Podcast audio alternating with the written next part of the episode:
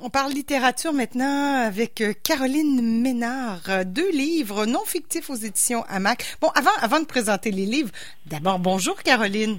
Salut Caro, ça va bien? Ben, ça va très bien toi-même. Oui. Hein? Encore une fois, des, des super euh, livres et tu me fais découvrir toutes sortes de belles choses. Livre, euh, on commence par euh, non fictif, mais on va parler tout à l'heure de Faites pas honte, ne faites pas honte à votre siècle. Mais d'abord, non fictif d'Olivier Sylvestre. Oui, donc un roman en fait publié aux éditions Hamac en 2017. Puis c'est assez intéressant ce, ce roman-là en fait parce que ça raconte le quotidien de, de son auteur, euh, Olivier Sylvestre, quand il travaillait pour euh, euh, un centre pour toxicomanes à Montréal. Donc, il a travaillé longtemps, Olivier Sylvestre, en fait, comme intervenant en dépendance. Et dans le fond, dans le livre non fictif, il raconte l'histoire des gens qu'il a croisés dans son travail d'intervenant, euh, donc des personnages qui sont grandement inspirés de patients qu'il a aidés dans le cadre de son travail au cours des, je dirais, dix dernières années. Là, il a commencé à travailler en 2006 comme euh, intervenant en dépendance.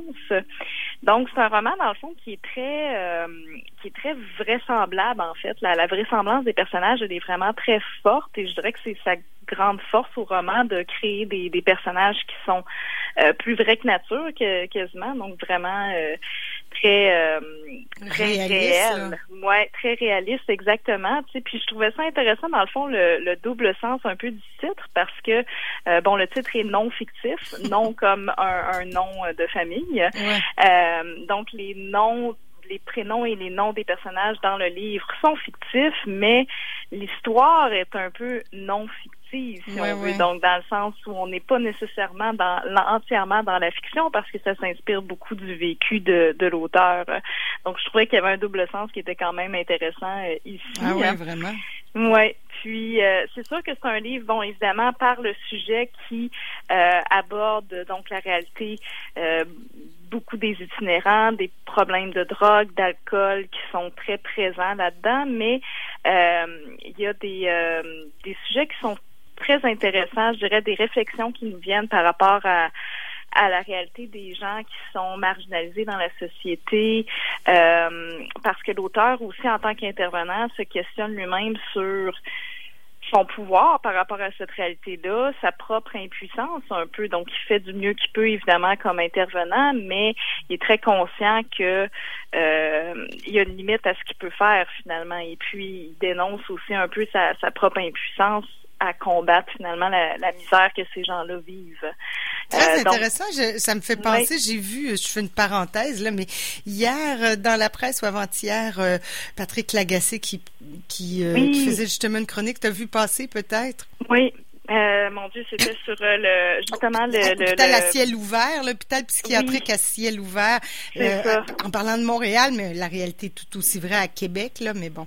Absolument, oui, c'est sur l'itinérant donc qui était au métro Beaubien, euh, qui, euh, euh avait des problèmes de santé euh, mentale et puis justement qui a agressé donc des personnes. Puis il parlait finalement de la réalité de, de ces gens-là qui sont un peu abandonnés finalement par le système, donc qui, qui sont laissés à eux-mêmes. Puis c'est un peu ça que je dirais qu'Olivier Sylvestre dénonce dans ce roman-là. Aussi, c'est une espèce d'hypocrisie du, du système qui finalement laisse ces gens-là euh, à eux-mêmes. Que si on, d'ailleurs, il y avait souvent des experts qui disaient vous réglez le problème de, de, de santé mentale et vous réglez euh, au moins 50% de l'itinérance euh, au Québec. Donc c'est, on revient un peu à cette cette réalité-là avec le roman. Puis c'est intéressant aussi parce que euh, je dirais, Olivier Sylvestre fait lui-même une propre euh, introspection de ses comportements. il y a un extrait que, que je vais vous lire que je trouve assez intéressant où il est très conscient que lui-même, en mettant ces personnes-là en scène dans son roman,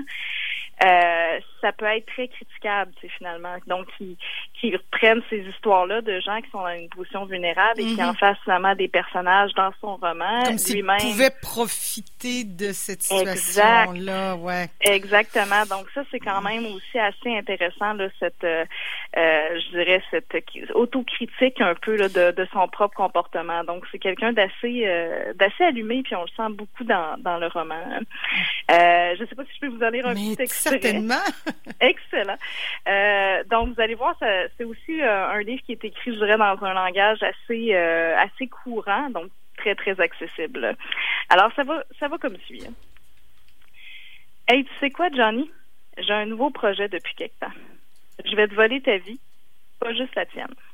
Celle de dizaines d'autres aussi rencontrés ici. Parce que vous êtes de si beaux personnages, que vos vies rocambolesques comparées à la mienne sont si parlantes. Je vais m'en emparer, les déformer, les réécrire, les exposer. Tout ça pour qui? Pas pour vous autres, certains, hein? Pour me couvrir de gloire, gonfler mon propre narcissisme et enfin réaliser mon rêve, mon rêve de petit gars rejeté dans la cour de l'école des explorateurs de Vimont-Laval et après au collège Mont-Saint-Louis à Antique, celui de publier un livre. Un livre qui sera pas une de ces plaquettes de 100 pages qui se passent dans un appart du plateau mettant en scène les angoisses insignifiantes de leur auteur. Non, un beau livre qui va parler du vrai monde au vrai monde, grâce à vous. Quitte à vous oublier en chemin, parce que j'ai si désespérément besoin d'attention. Est-ce que tu penses que j'ai le droit de faire ça, Johnny? Est-ce que tu penses que c'est professionnel? Est-ce que c'est éthique de faire ça, commercialiser vos existences? C'est poétique, en tout cas. oui, ben c'est ça aussi dont je voulais parler parce que c'est, bon, c'est considéré comme un roman, mais c'est écrit un peu euh, en, en, vers libre, en fait, en prose. Donc, on est un peu à la frontière de la poésie, du théâtre. Euh, c'est vraiment, c'est pas un roman euh, dans un format typique ou classique. Fait que ça aussi, c'est assez intéressant. Puis, la calligraphie aussi change selon les, les interlocuteurs. Donc, par exemple, quand il va s'adresser à euh, sa patronne ou à ses collègues euh, au centre de toxicomanie, euh, c'est une calligraphie qui est très corporative, je mm. dirais. Puis quand c'est les les, les, gens qui vont aider, souvent c'est bon un peu plus à main levée. Donc il y a une espèce de d'aspect aussi esthétique dans le livre qui est intéressant. Oui, clairement. Donc c'est comme une galerie de personnages. Est-ce qu'on voit ça comme ou si tout chacun des personnages ont des liens entre puis qu'il en a fait une histoire où on voit une série, c'est ça, une série de personnages? Oui, oui, définitivement. Je dirais que c'est une, belle manière de, de l'illustrer, cette euh, genre de galerie de personnages, finalement, parce qu'il va parler beaucoup de la vie des différentes personnes, euh, selon évidemment ce qu'on connaît, mais euh, oui, définitivement. Puis c'est ça, on, on vient qu'on s'attache aussi euh, au personnage, puis lui-même, des fois, va être capable de tisser des liens très forts avec euh, avec des personnes, tu sais, puis euh, je dirais que c'est très c'est très réaliste dans la mesure où, dans certains cas, il va être capable d'aider vraiment des gens, dans d'autres cas, pas du tout. Donc, on n'est pas dans un scénario là, à l'américaine où tout le monde réussit et tout va bien. c'est ouais, ben, plus réaliste. C'est sûr que c'est pas comme ça que ça se passe. Ouais. Exactement. Mais très, très beau livre. Bon, d'accord. Euh, ne faites pas honte à votre, à votre siècle de Daria Colonna. Oui, tout à fait. Donc ça, c'est un recueil de poésie publié aux éditions Poète de Brousse en 2017. Euh, premièrement, ben, le titre Ne faites pas honte à votre siècle. Moi, j'avoue que j'ai comme euh, accroché au titre. Je trouvais ça bien original.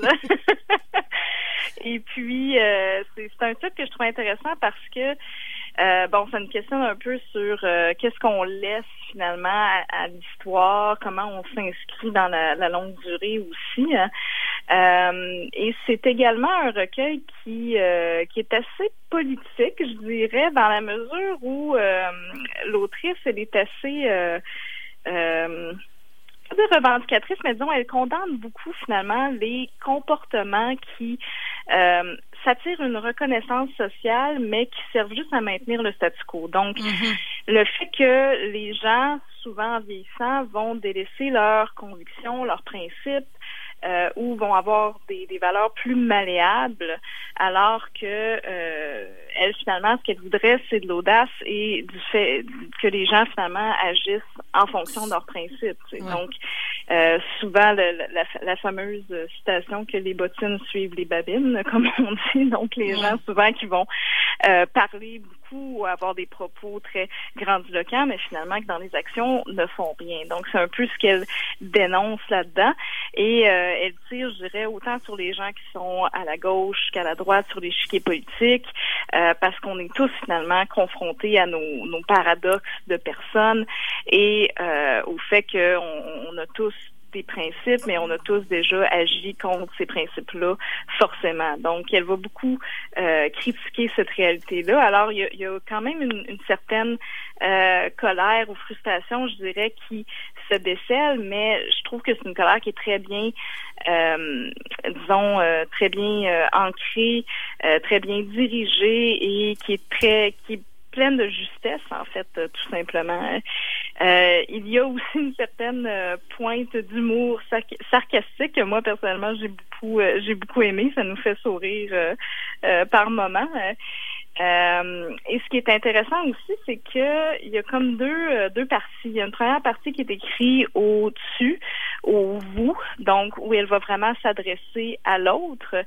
Puis dans la deuxième partie, ben là, elle est vraiment plus dans le jeu. Donc, elle est, elle aussi, elle fait un peu comme comme Olivier Sylvestre, une autocritique là, de ses propres comportements. Puis elle est très consciente qu'elle-même, euh, finalement, a, cette cette espèce d'hypocrisie euh, en elle aussi. Donc, il y a, il y a aussi cette, cette double euh, critique-là, à la fois des autres et de soi-même qui, euh, qui est là-dedans.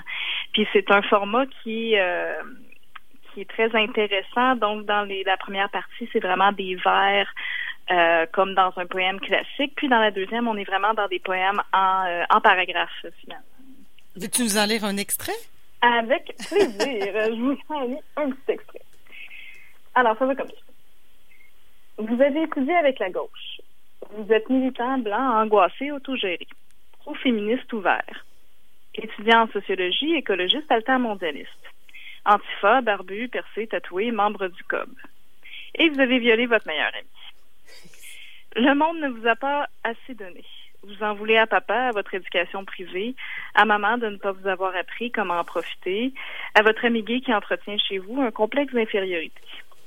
Vous dites comprendre les femmes agressées depuis que l'une d'elles vous a réveillé vigoureusement pour baiser. Vous avez un penchant pour le passage du temps les matériaux bruts, le bois non traité, la désobéissance civile. L'odeur de la corde vous donne des envies que vous n'assouvirez qu'à 50 ans après avoir joué votre libido au casino des âmes. Ne faites pas honte à votre siècle, capitalisez. c'est assez, euh, c'est assez direct, hein, quand même, mais c'est très intéressant. Il y a une pointe d'humour là-dedans, je pense bien. Exactement. Faut le prendre avec humour et puis. Euh, c'est intense. Euh, oui, on est loin des mille Nelligan, On est loin de la poésie des mille oui, non, définitivement, définitivement. C'est très, c'est assez, assez, direct. Puis c'est intéressant parce que bon, à la fin, elle reprend le titre "Ne faites pas honte à votre siècle", mais durant la première partie, pratiquement tous ses poèmes se terminent avec ça. Donc, c'est un peu la, thématique finalement de. Oui, oui, J'aime beaucoup ça. Ne faites pas honte à votre siècle. Et puis, je, je, je regarde la couverture. C'est quand même très intéressant et très parlant aussi. J'aime beaucoup la couverture.